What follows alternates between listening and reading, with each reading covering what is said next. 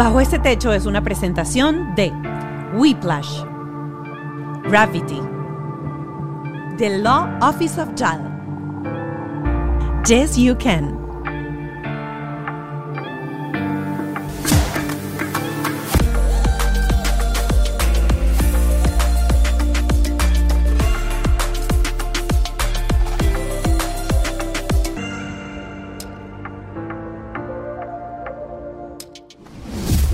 Linda, bienvenidos como siempre a Bajo este techo. Si tenían los audífonos puestos, yo sé que acaban de hacer y que... ¡ah! Pero arrancamos con energía el programa de hoy, un programa informativo. Yo, tú sabes que a mí siempre me ha dado curiosidad tratar de entrar a la vida personal de los periodistas, porque los periodistas siempre tienen como una caretabla porque ellos siempre tienen que estar imparciales y, uno a veces quiere saber un poquito más, uno quiere ir más allá. Y hoy precisamente entramos en esa faceta de mamá de Gladys Rodríguez, ya prácticamente saliendo, porque ya la, la niña de 25 años ya no es tan niña, ya independiente, y luego le queda el Benjamín de la casa que está en la universidad. Pero bueno, ya estaremos sentada con ella conversando acerca de los retos de la maternidad, teniendo una carrera tan, tan, tan importante en los medios de comunicación de un país tan convulsionado como Venezuela, eh, en donde su esposo también es periodista. Eh, y bueno, cómo fue esa mezcla de las dos culturas, Perú con Venezuela, todo eso lo conversamos eh, aquí adentro. Y hay algo súper importante que yo le voy a preguntar hoy en el programa y ustedes no se lo pueden perder. Y es algo que ella tiene en la mesa de noche de su cuarto y si ella dejó que eso lo tuvieran sus hijos también. Tienen que ver el programa para enterarse de qué es. Gracias como siempre a mis aliados, la gente de Whiplash, por supuesto, eh, también a la gente de Gravity, mi estudio, a mi queridísimo Ken Medina, mi productor, y a Ale Trémola, mi productor ejecutivo. Recuerden seguirnos en nuestras redes sociales, arroba bajo este podcast, tanto en Instagram como en TikTok. Y por supuesto, si quieres contenido exclusivo, tienes que ser parte de nuestra comunidad en Patreon. Están solo 5 dólares al mes y vas a tener acceso a conversaciones súper interesantes como la de hoy entre Gladys Rodríguez y nuestra terapeuta invitada. Estamos listos. Llegaremos hasta el fondo de la noticia, la veracidad de cómo ser padre en pleno siglo XX y XXI. Gladys Rodríguez con nosotros. Y aquí está mi invitada del día de hoy. Tú sabes que estaba comentando en la, en la presentación que siempre existe como un, un, algo así, un velo de misterio alrededor de la vida de los periodistas, porque siempre tienen esa imparcialidad. Yo lo, lo dije muy coloquialmente, ustedes siempre tienen cara de tabla, poker face, es decir, pasa lo que pasa, ustedes tienen esa cara que ni sí que si no les cuesta mucho leerlos. Y yo le dije, voy a tenerla aquí, vamos a hablar de algo que poca gente conoce y es tu faceta como, como mamá, como madre, más tú y tu esposo que vivieron en, en unos años de una Venezuela extremadamente convulsionada, convulsionada obviamente proteger el núcleo familiar era algo súper importante. Total, totalmente. Eh, como madre, de vez en cuando hablo, cuando uno lo entrevistan, cuando tenemos conversaciones como la de hoy, en la que uno aprovecha también para asomar ese otro rol que para mí es más importante, obviamente, ¿no? Eh, es motor de vida, como te debe pasar a ti. Es una razón de la existencia, además. Uno viene y, bueno, obviamente viene con ese chip de la procreación. Entonces, una vez que uno pues tiene esa dicha, el, privilegio, considero yo, y eh, así se lo agradezco a Dios, de poder ser madre o padre, pues asume esa responsabilidad de compromiso gigante desde, desde la barriga y hasta el final, digo yo, porque eso no termina, esa chama no termina nunca. Ese trabajo es constante, solo que, bueno, además hay una frase muy graciosa que dice, niño pequeño, problema pequeño, niño grande, problema grande. Y al final siempre los vas a ver como tus niñitos, entonces no, si bien tienes que soltar y entender que no son tuyos, que no, que son prestados, que tú les vas a dar lo mejor de ti, es una extensión quizás de, de tu vida, pero es su vida. Y ¿Cuándo aprendiste? Y voy a ir, voy a ir haciendo va... frenazos ahí. ¿Cuándo tú aprendiste que no son de uno? Hace rato. Porque, o sea, yo creo que mi mamá o la generación de mi mamá y las generaciones anteriores como que no entendían que los hijos no eran de ellos hasta que los hijos se iban de la casa, por ejemplo, porque no existía esa conversación o esa esa retórica de, parte, de paternidad y maternidad y crianza que existe hoy en día, en donde ya desde que nace tú sabes, no son míos, son temporales, yo les voy a dar. Hay una esto. cantidad, sin duda que el discurso ha cambiado, la manera obviamente de referirse a nuestros hijos es distinta, pero además también en la práctica es diferente. Yo sí siento que es, es diferente a lo que eran nuestros padres, como nos educaron nuestros padres, donde la comunicación en algunos casos sí ocurrió y de manera muy efectiva, pero en otros era generalmente aquellos temas que consideraban se podían hablar y otros no, eran absolutamente tabú. No sé si pasó en tu casa, pero por lo menos el tema del sexo abiertamente no se, no se hablaba en la mía. Culturalmente, socialmente era como, no, imagínate. El, eh, bueno, obviamente virgen hasta el matrimonio, este tipo de cosas todavía existieron durante mi crianza. Ya en la de mis hijos, es otra no historia. Mónica, es otra historia, igual como va a ser la de los tuyos.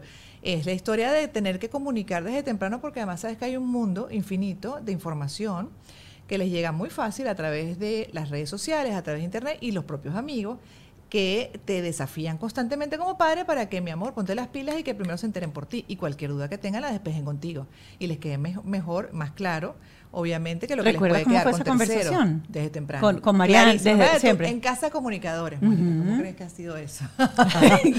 Ellos más Ok. o menos que... no como- Desayune, No, agarren el no, periodiquito o sea, familiar hoy.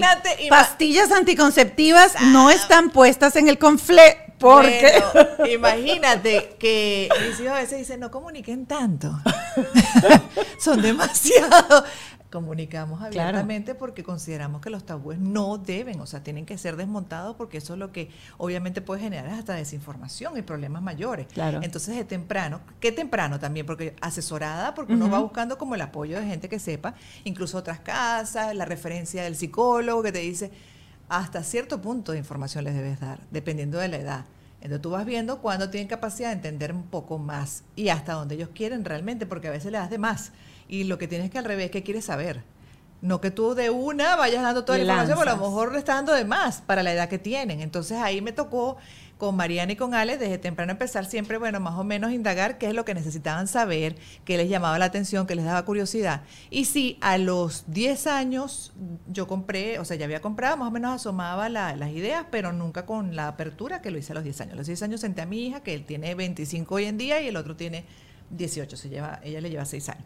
Entonces agarré el librito de dónde venimos, no sé qué, con todas las imágenes que explicaban perfectamente desde el punto de vista científico, desde el punto de vista biológico, cómo es que nos reproducimos, todas las cosas. Y yo llegué y le dije, mira mi amor, esta es la historia de, este, de, de dónde venimos.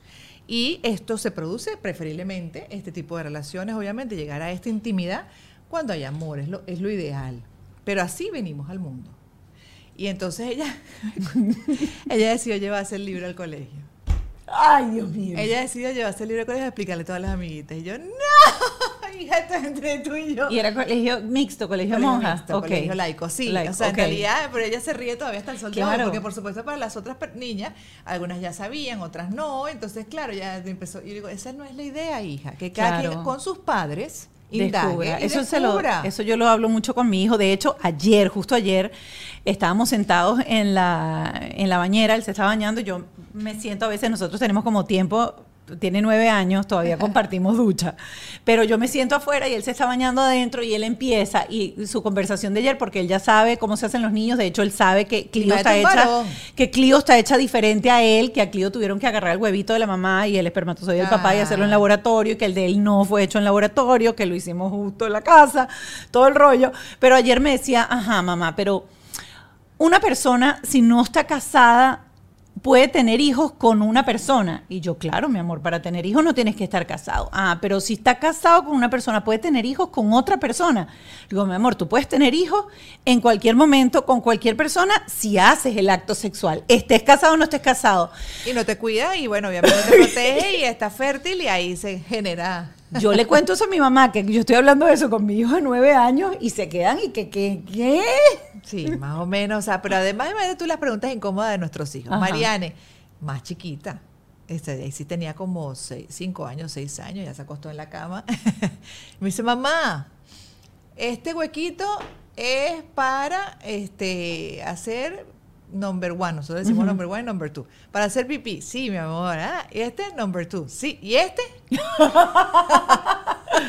y yo, Y yo, ¿por qué tienen que preguntar a los cinco años? Vamos a empezar a, este, bueno, por ahí nacen los bebés, imagínate, qué belleza, hija. ¿Cómo que nacen los bebés por ahí? Eso se agranda. Y le digo, claro, imagínate tú la naturaleza, qué belleza lo que nos hizo Dios, que por ahí, en algún momento cuando seas grande, eso, bueno, cuando vayas a, a nacer tu bebé, eso va a crecer, va a aumentar para que salga Miren, yo estoy cerrando los ojos ahorita. Y claro, uno, la voz de Gladys es una voz que uno, o sea, uno cierra los ojos y la voz de Gladys siempre suena en el televisor, suena en la radio y siempre es esa voz cálida, suave, que así te esté dando la noticia más terrible del mundo, te la da con una dulzura y una paz y una calma. a veces, a veces, Entonces, Yo me, estoy imaginando, no, no, no, pero siempre has tenido, siempre has sido una mujer que yo, yo te veo y tú siempre has estado ahí estoica, con clase, con dignidad. ¿Tú te la imaginas como mamá? Tú formabas líos, tú pegabas gritos en la casa. Hasta el sol de hoy. O tú pegabas gritos así. Hasta el sol de hoy, sí. claro. Hay expresiones que uno tiene cuando, que más o menos como que le indica a tus hijos, hasta aquí, ¿ah? Ya, basta. Lo que pasa es que ya están grandes y se ríen. O sea, se ríen, muchas veces se ponen serios, por supuesto, pero como ya están grandes, obviamente Mariana está independiente, vive sola. Entonces, así como más la amiga, la, la, compañera con la que converso mucho y no llegamos a ese tipo de cosas de la mamá de regañona, sino, mira, Mariana, vamos a hablar Está pasando esto, está Al otro todavía le toca un poco, pero ni siquiera, ya está también bastante Claro, ya tiene 18. Ya, es un comportamiento distinto. Pero cuando me tocaba, uy, mi amor, la peladita de ojo y te ah, cuento, cuento tres y, ¿sabes? Tú te, tenías miradita, la miradita decía, ya mamá está a punto de tonar. He leído muchas de tus entrevistas en donde tú dices que uno de, tus grandes defectos y lo que quisieras trabajar más en la vida es la paciencia. Y para ser mamá, eh, hay que tener mucha paciencia, sobre todo los primeros años, porque ya después es como desarrollas otro tipo de, tolerancia y paciencia, pero en la época en donde están en los terribles 2, 3, 4, 5, eso Me tocó lidiar incluso, mira, yo te acuerdas de una, un programa británico de Nani. Claro, claro. Ella fue mi guía, ella fue mi salvación. ¿Por qué? Porque mi hijo tenía, Mario le fue siempre la niña, tú sabes, la niña modelo que ella cuando iba para todas partes, eh, todo el mundo feliz con ella, aquella alegría hasta el sol de hoy, contagiante, que todo el mundo quería cargarle y ya sea hecho petica de ajo, el segundo, el ahora que es de verdad un encanto, o sea, que yo digo que es sociable, que increíble, pero durante muchos años y sobre todo en los primeros, en esa infancia era un niño que era hasta por timidez, mm, distante que podía caer mal. Y además hasta los tres años o a los tres le dio por hacer berrinches.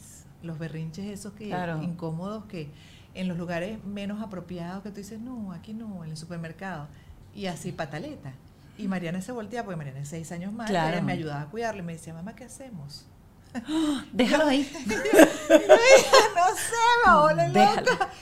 Entonces, era muy malcriado y decía, pero este niño, ¿qué le está pasando? ¿Qué hago? Yo no voy a caer tampoco, ¿sabes? En la violencia. Jamás en la vida, pues uno viene con otro chip, a tu papá y tu mamá, yo no sé los tuyos, pero a mí me dieron pellizquito. Pellizco, chancleta. Ah, chancleta, así es, es cinturoncito de vez en cuando, cuando me portaba, no tengo ningún trauma, debo decirlo, no apoyo, obviamente no es lo ideal, pero a mí no me generó ningún trauma porque fueron como lo como dicen, ¿no? En, determinados momentos, bien dado. Como, mi amor, me cayó la noche y me tocaba. Y el castigo, sí, el castigo me quitaban televisión por un mes, no sé qué. Todas esas cosas existían porque mi mamá, carácter, matriarcado, y mi papá también con su carácter, era la última autoridad, el, último, ¿no? Que ponía orden en las cosas. Y entonces, en el caso de nosotros, hemos procurado que eso no, eso no sea el código de disciplina, sino que es A otro también le dieron, era también de la misma... sí, creo que hasta peor. Sí disciplina, comunicación efectiva, entonces con él aplicaba y no me funcionaba. Hasta que veo la nani y la nani decía que había que darles a escoger, que ellos asumieran responsabilidad. Entonces, si él no quería bañarse, entonces tú le dabas a escoger entre bañarse y tú feliz, incluso con alguna, este, algún beneficio adicional de lo que él quería o por lo que estaba luchando y llorando, o simplemente castigado y la mami brava porque él decidió lo, otro, no, no hacerlo.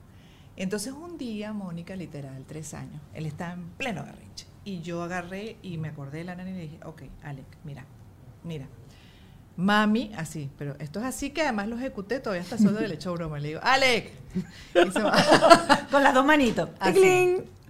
Alec, mírame los ojos.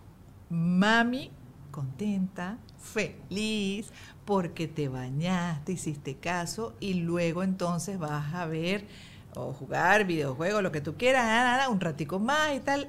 O mami muy triste, muy brava, porque Ale no se quiso bañar.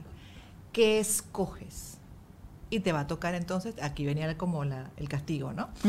La consecuencia. ¿Qué escoge? El primer día, Mónica, era en la noche, yo me acuerdo clarito. Tres, tres años, imagínense usted, los terribles tres. Hizo así. Mm, y yo, más o menos, ¿qué le pasa? Escogió la buena. Ok. Hizo lo que tenía que, una cosa impresionante. Resolvimos el tema. A partir de ahí, cada vez que él intentaba, yo hacía así. Condicionado, tocaba de una, se acomodaba y después avanzábamos en todo lo que él quería y yo quería y lográbamos que el niño jamás hubo un berrinche más. Qué maravilla. Gracias a la nani británica. Sí, pero es Que que había el time out, no sé qué, todas esas Sí, cosas. Y decía, sí. la responsabilidad, y es verdad, porque cua- cuando un niño llora, y eso también lo dicen los médicos especialistas, los pediatras, algo está pasando. O sea, obviamente, esa malcriadez no llega de la nada. Esa malcriadez incluso llega muchas veces por, bueno, consecuencia de cómo uno va criando, obviamente, las cosas, cómo las vas manejando. Y ahí hay que practicar la escucha y entender a veces que el que necesitas, qué es lo que pasa con una, un tono moderado, incluso, ok, este acto tiene unas consecuencias, tú decides qué quieres hacer. Pero es entregar responsabilidad también desde temprano y bueno, sin duda la- la- a la larga eso también es un gran beneficio en el carácter. Mira, ahorita que estás tocando ese, ese tema, ayer mi esposo y yo eh, llevamos a los niños a un lugar eh, como una hora y algo al norte de, de aquí de Miami y era como un petting zoo, de estos eh, granjas de contacto. Ah, qué lindo. ¿Ok? Y desde el momento en que nosotros entramos, o sea, nosotros no hacíamos otra cosa que mirarnos a la cara de la cantidad de agresividad y de descontrol que hay de parte de los padres con niños entre los 2 y los 5 años, en donde su corteza prefrontal no está desarrollada para autorregularse y tienen momentos de desregulación porque les provoca un helado y le dijeron que el helado no, o que les dijeron esto y les dijeron no. O sea, ayer yo presencié incluso un papá en esta época en donde, vamos a estar claros, tienes información psicológica de cómo criar, de todo, al clic de un Total. de, de- a la mano en, en- Gente incluso súper avanzada que está, está comunicando y está compartiendo ese conocimiento, cosa que uno agradece. Eso está todo ahí. Y yo vi ayer el bofetón que te voy Ay, a dar, te voy a dar. Y le dio una mano a una niña de dos años y medio, tres, porque no tenía más que mi, mi hija. Wow, y después sentados comiendo helado, entonces la niña tenía un tantrum y la mamá le decía, ya, que deje de gritar. Y yo decía, ¿cómo vas a decirle a alguien que deje de gritar? Gritándole como Gritándole como tú le estás gritando. Entonces mi esposo me miraba y me decía, es que la sociedad está jodida. Es así. Porque nosotros que venimos y aunque decimos que de repente ese golpecito y esa y esa y, esa palmadita y ese correa y ese correazo nosotros como mecanismo de defensa hemos dicho no nos afectó, pero tampoco es lo ideal. Obviamente Pero- tiene que evitarlo. a nosotros nos estaban en ese momento enseñando que la manera de controlar, de la manera de ejercer, era a través de la violencia.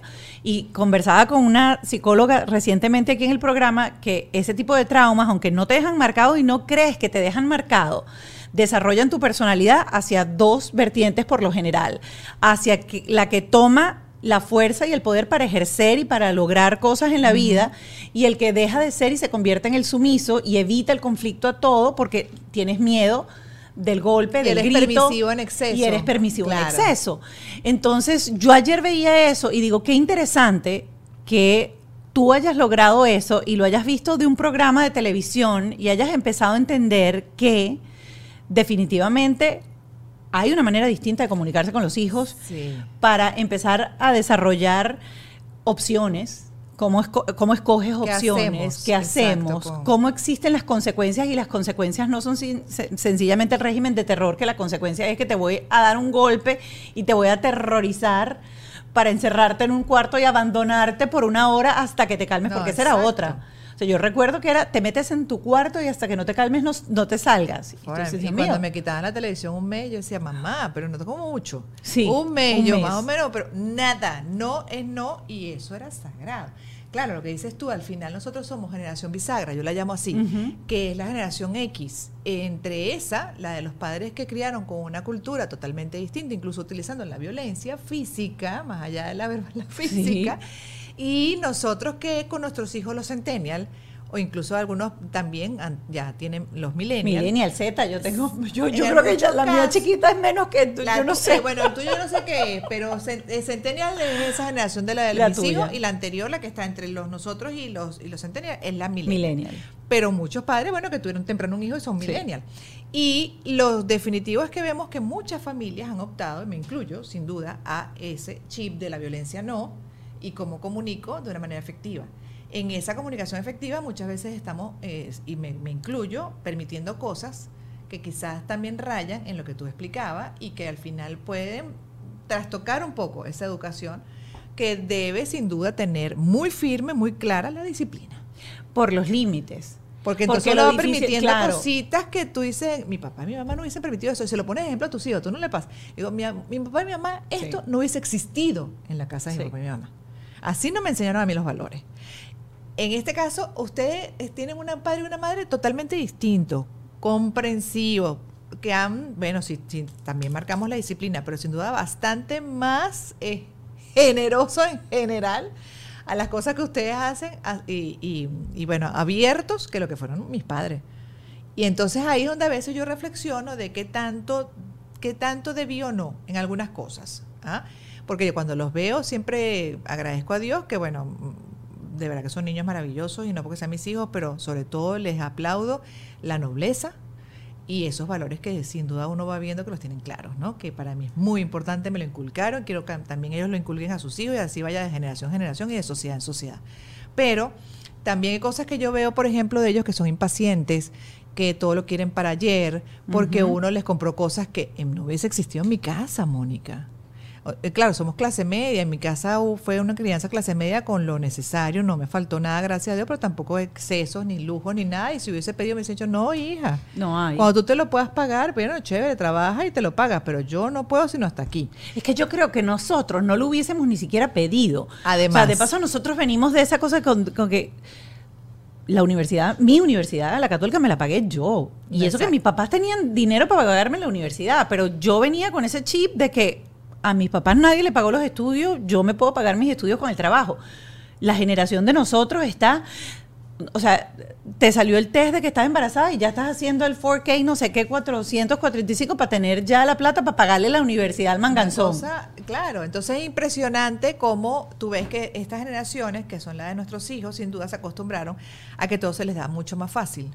¿No? Incluso hasta la misma información. Abren y tienen, en lugar de enciclopedia, tener que ir a una Mm. biblioteca, abren y tienen una cantidad de información que nosotros no tuvimos. Entonces, el Claro, de esfuerzo- paso es toda la información. Voy yo con otro dato más, curioso.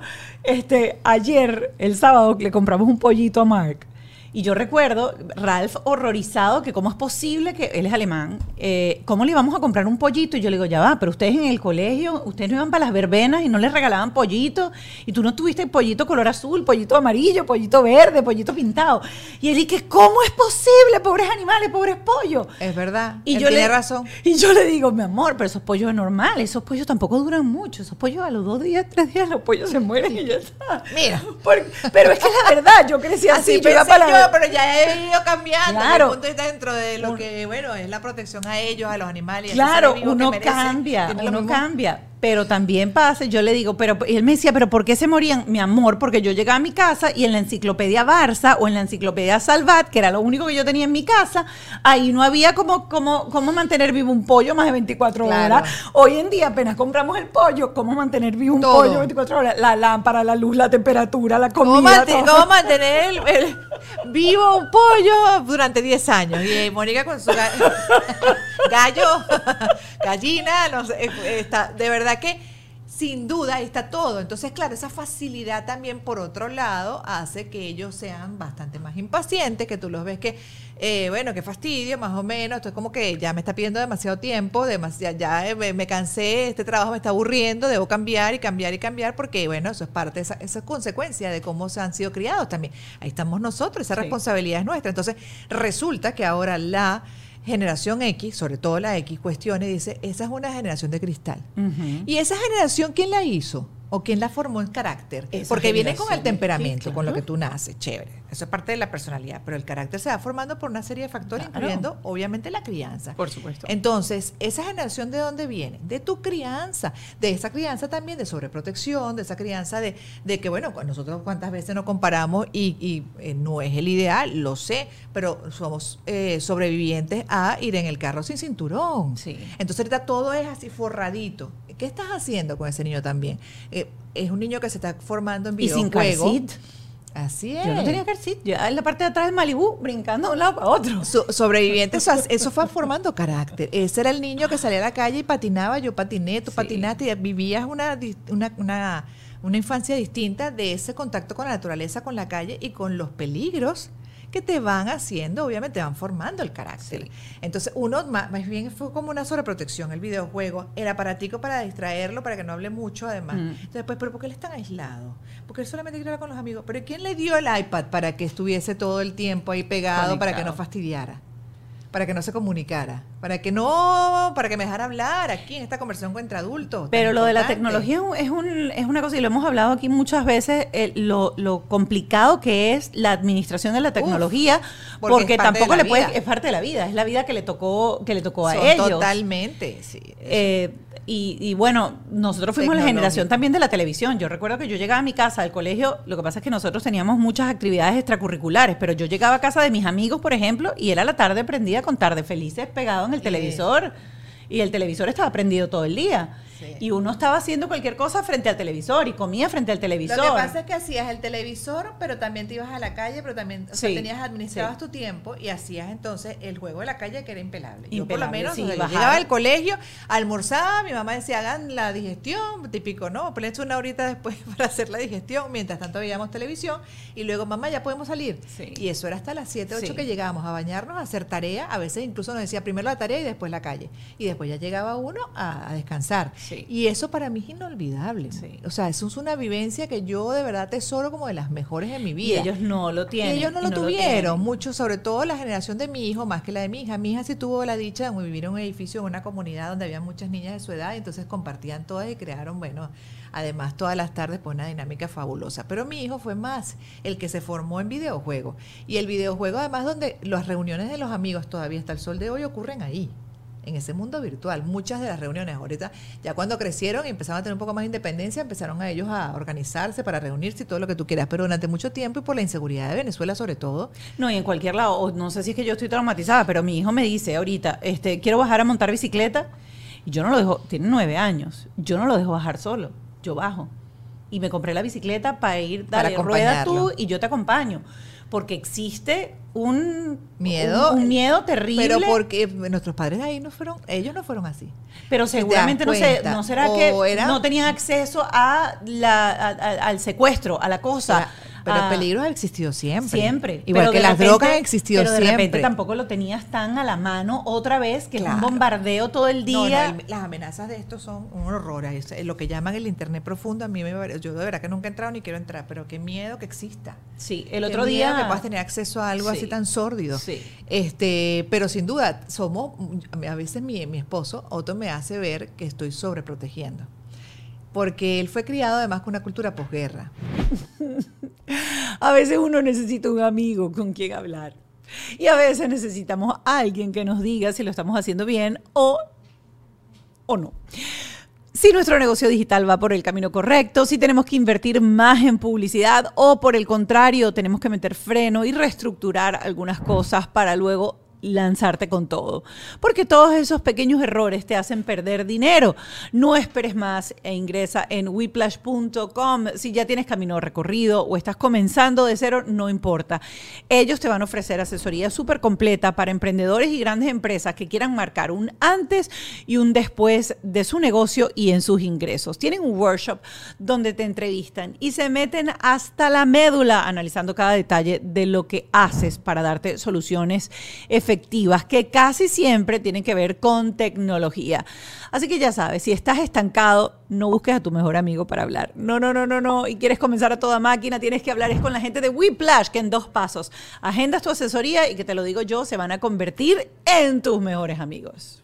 Yo grabo en Gravity, que es un one-stop studio. Eso quiere decir que es un espacio en donde tú no tienes que preocuparte por absolutamente nada. Ellos cuentan con todo, desde los, no sé, los backdrops, la iluminación, la sala de espera, de maquillaje, todo, todo lo que necesitas para tu sesión de fotos, de video, de podcast, creación de contenido y más. Así que visita ya su página web gravity.com o síguelos en sus redes sociales arroba gravity para conocer más acerca de sus servicios y membresías. Visa de estudiante, visa de trabajo, o de repente visa por habilidades especiales. Hay diferentes maneras de migrar a este país y hacerlo con el pie derecho. Lo que necesitas es un abogado que se reúna contigo y vea todas las posibilidades que tienes y que dependiendo lo que tú traes en esa maleta decida montar y aplicar tu caso y luego acompañarte obviamente en todo el proceso. Si estás pensando en migrar a los Estados Unidos y hacerlo de manera legal como debe ser, te recomiendo la oficina de Juan Antonio Los arroba The Law Office of JAL.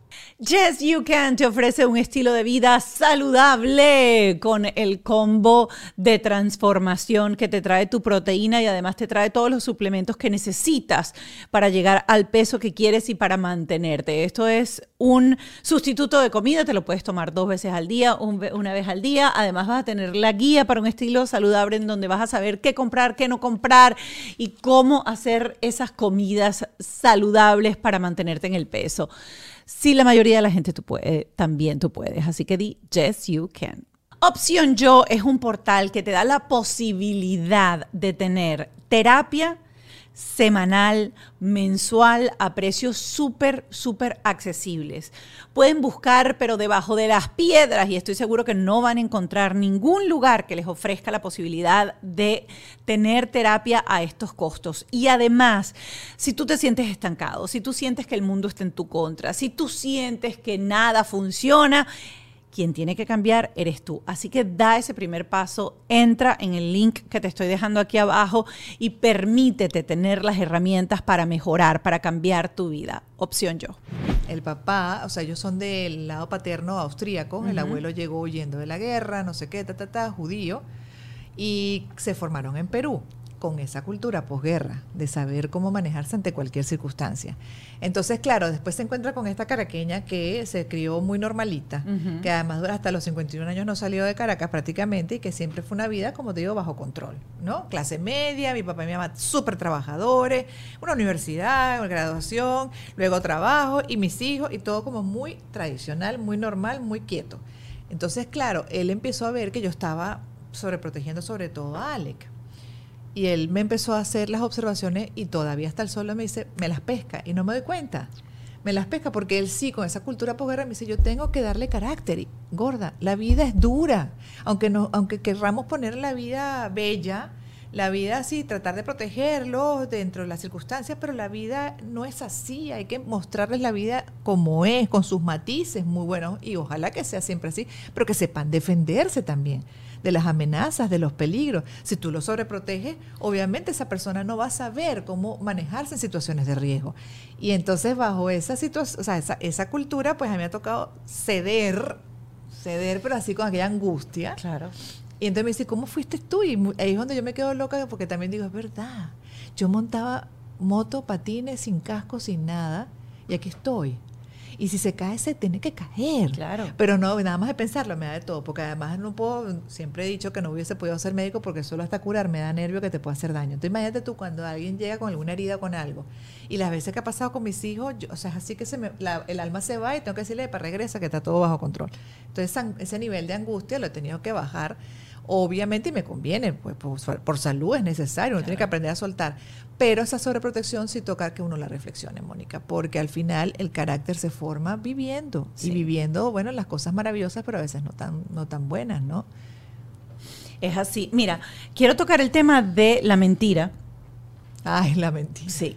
Este, porque obviamente tú vienes, sí, loca, la, la, vienes de, de, una profesión en donde la veracidad en donde la verdad es algo súper importante, es un valor muy importante.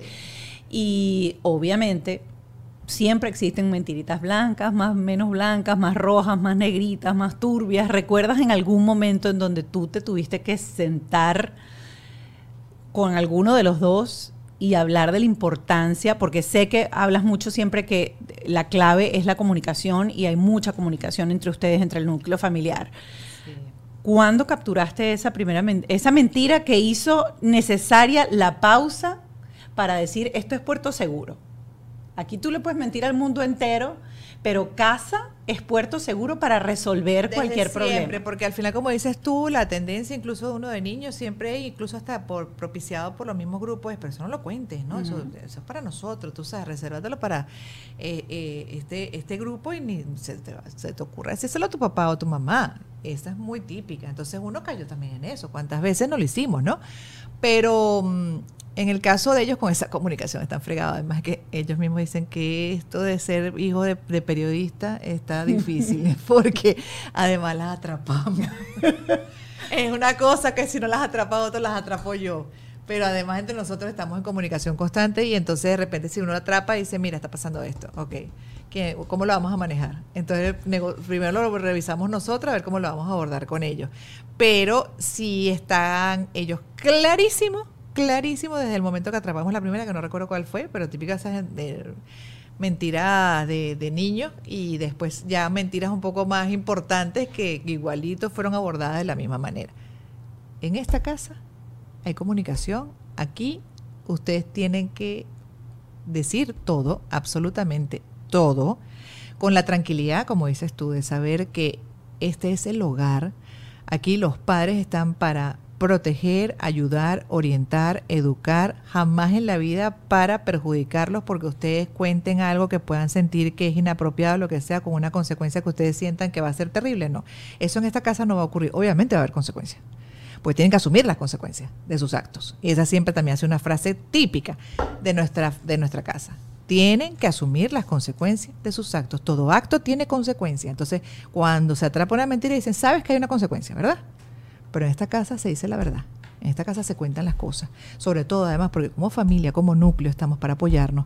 Es un refugio, es el hogar, es el lugar sagrado donde estamos los seres que definitivamente aquí eh, nos une el amor y de eso no hay ningún, ni debe haber ningún tipo de duda.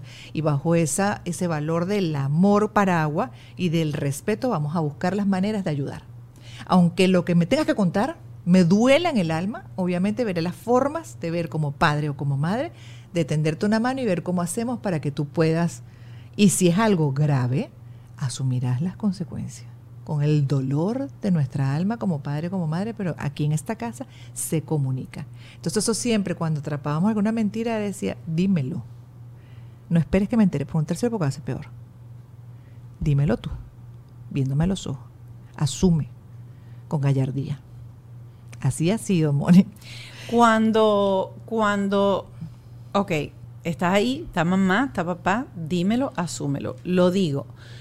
¿Cuál era la reacción de ustedes dos en ese momento? ¿La recuerdas? Si controlabas la emoción, porque yo sé que de repente a uno le da ganas de... No, depende. Así es, depende. Si, por ejemplo, atrapábamos la mentira, es decir, que además tú decías, es que, es que, es que, lo, es que lo hiciste, vamos a suponer, y te negaba, ahí sí había malestar.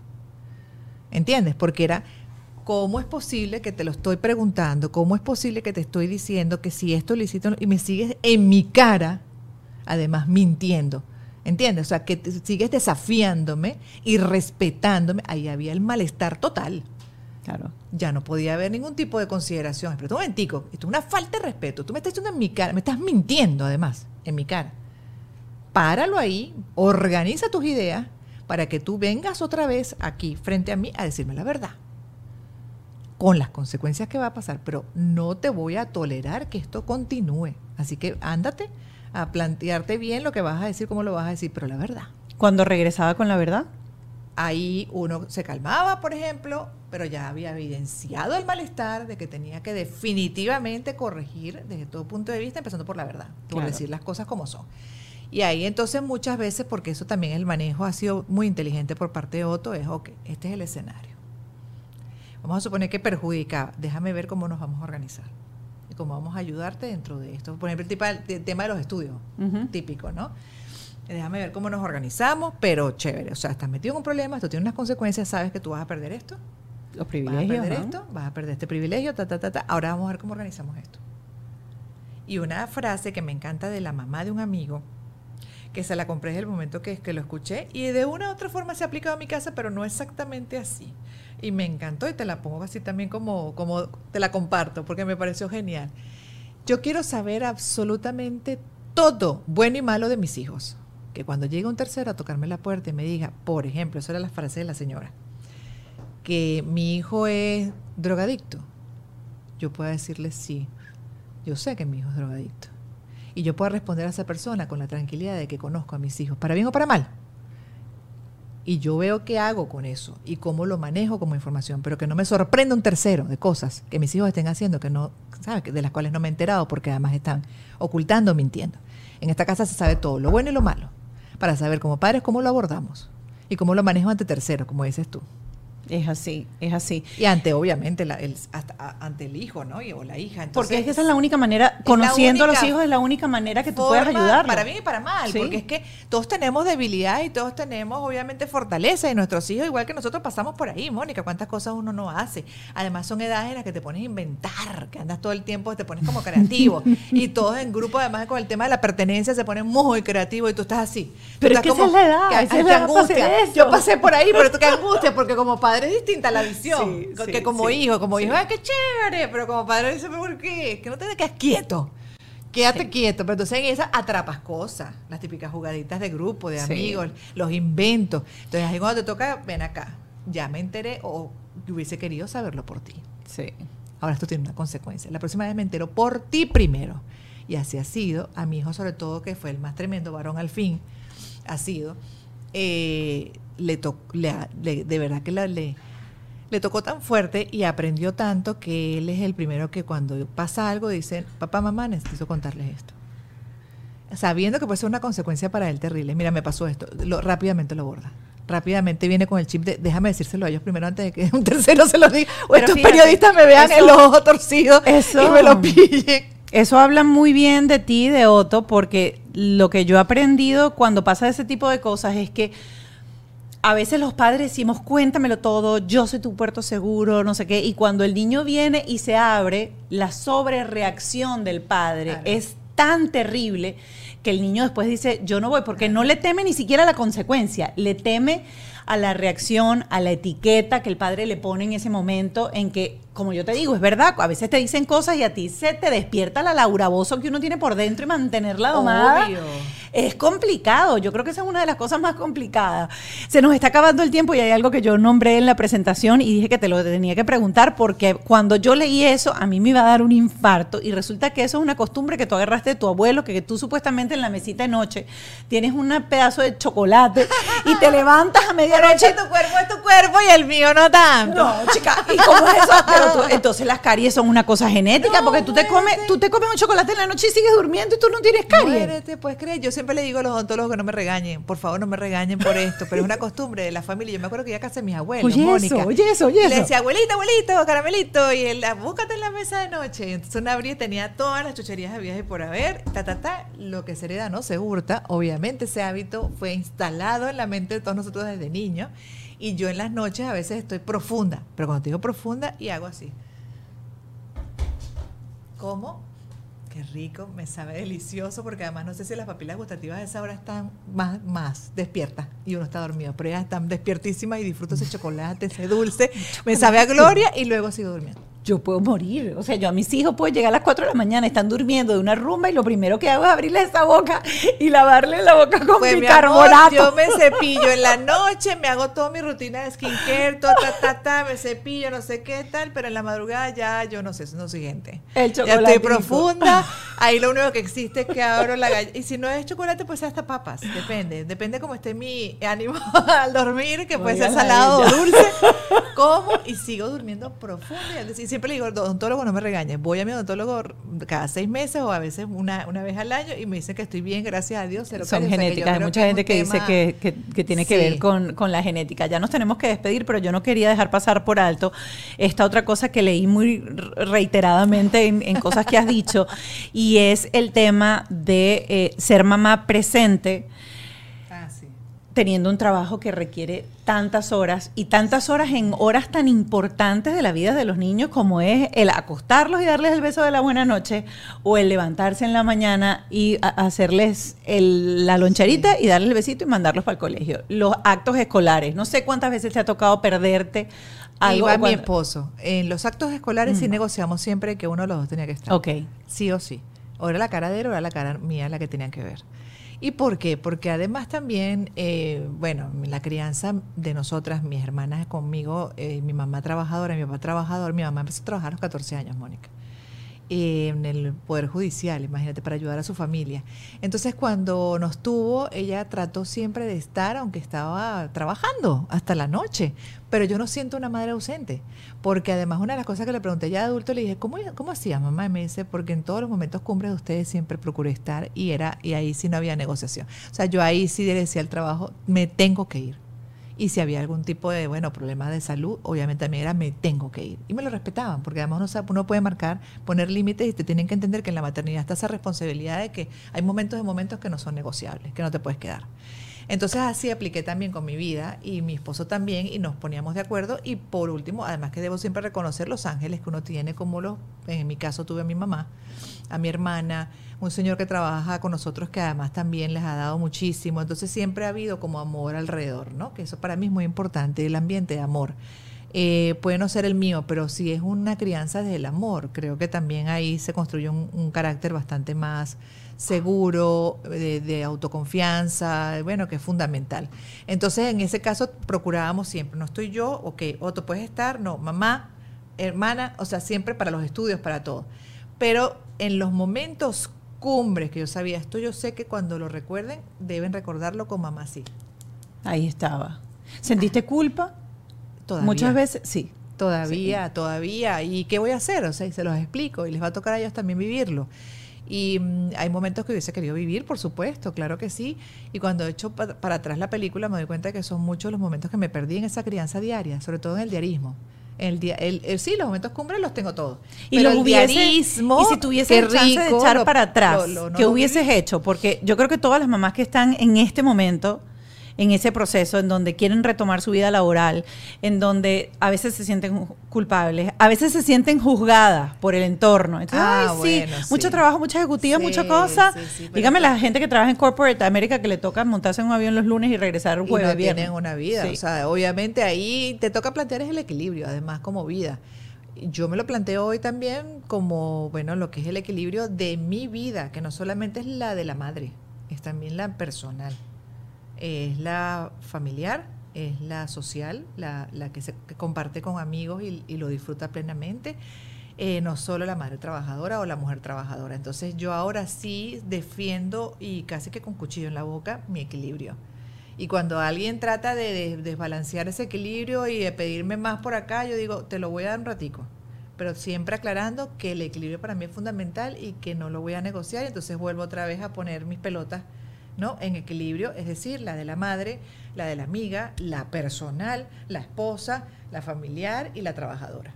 Eso lo cuido mucho hoy. Mi sugerencia, si pueden, porque no lo hubiese podido hacer yo en su momento, hubo un tema además de que teníamos que trabajar sí o sí, era el trabajo que había. En el periodismo, tú sabes, en el, tú además con también este medio en, televisión en general es muy demandante, no hay horarios como el de un médico, hay otras profesiones de oficios que pueden organizarse mejor en tiempo, la nuestra no era no había manera, te decían, mira, a 5 de la mañana tienes que estar, tienes que estar. O desde las 12 de la noche hasta las 5 de la mañana o desde las 7 hasta y así era mi vida y no había manera de poder equilibrar. Pero si tiene el chance, desde siempre, procure eh, cuidar y proteger el equilibrio de vida, porque la vida no es solo tampoco como madre.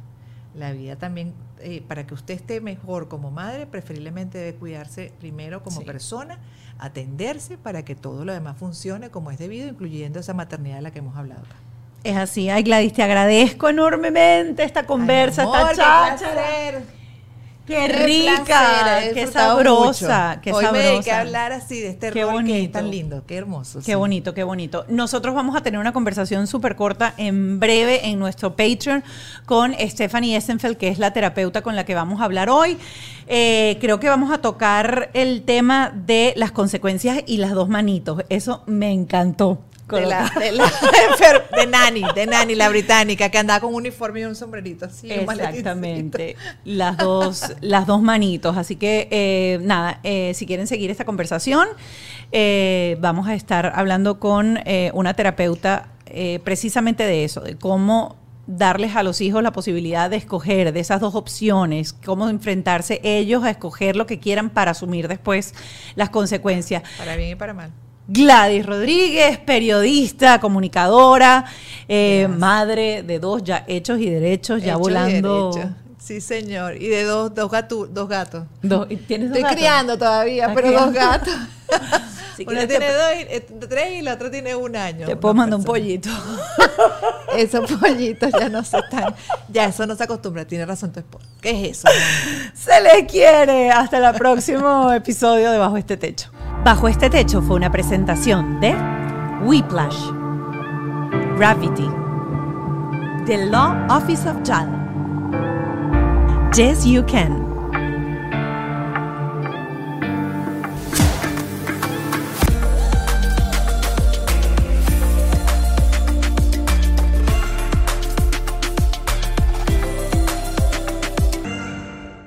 ¿Estás listo para convertir tus mejores ideas en un negocio en línea exitoso? Te presentamos Shopify.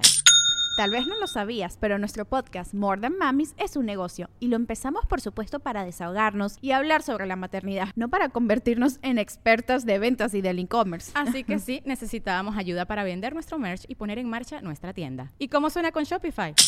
Llegó otra venta. Shopify es la plataforma de comercio que está revolucionando millones de negocios en todo el mundo. Ya seas un emprendedor desde tu casa o desde donde sea, Shopify es la única herramienta que necesitas para iniciar, administrar y hacer crecer tu negocio sin dificultades. Con Shopify puedo gestionar pedidos, envíos y pagos desde cualquier lugar, brindándote toda la información y estadísticas de tus ventas al detalle. Regístrate para un periodo de prueba con tan solo un dólar al mes en shopify.com barra sonoro, todo en minúsculas.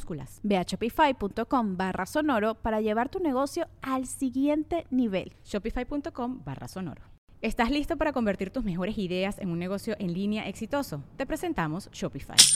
Tal vez no lo sabías, pero nuestro podcast More Than Mamis es un negocio y lo empezamos por supuesto para desahogarnos y hablar sobre la maternidad, no para convertirnos en expertas de ventas y del e-commerce. Así que sí, necesitábamos ayuda para vender nuestro merch y poner en marcha nuestra tienda. ¿Y cómo suena con Shopify?